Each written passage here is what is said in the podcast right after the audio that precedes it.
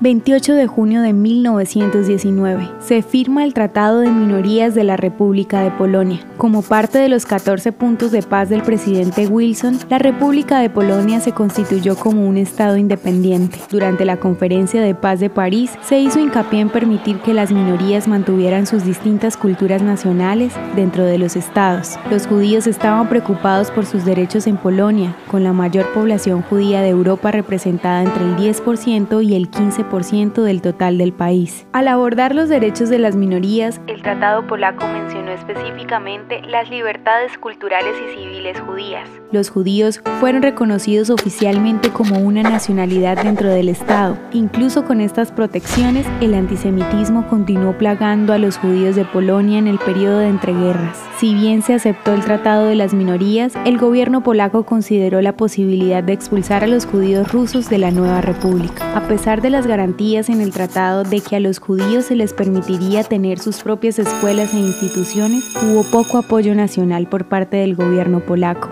15 años después, en septiembre de 1934, Polonia renunció al tratado.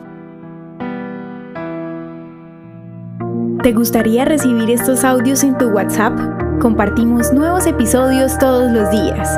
Suscríbete sin costo alguno ingresando a www.hoyenlahistoriadeisrael.com. Hacerlo es muy fácil. También puedes encontrarnos como arroba hoy en la historia de Israel en Instagram, Facebook, Spotify y otras plataformas digitales. Comparte este audio para que otros conozcan más acerca de Israel. Este proyecto es realizado por Philos Project. El contenido original de Hoy en la historia de Israel fue provisto por el Centro para la Educación sobre Israel.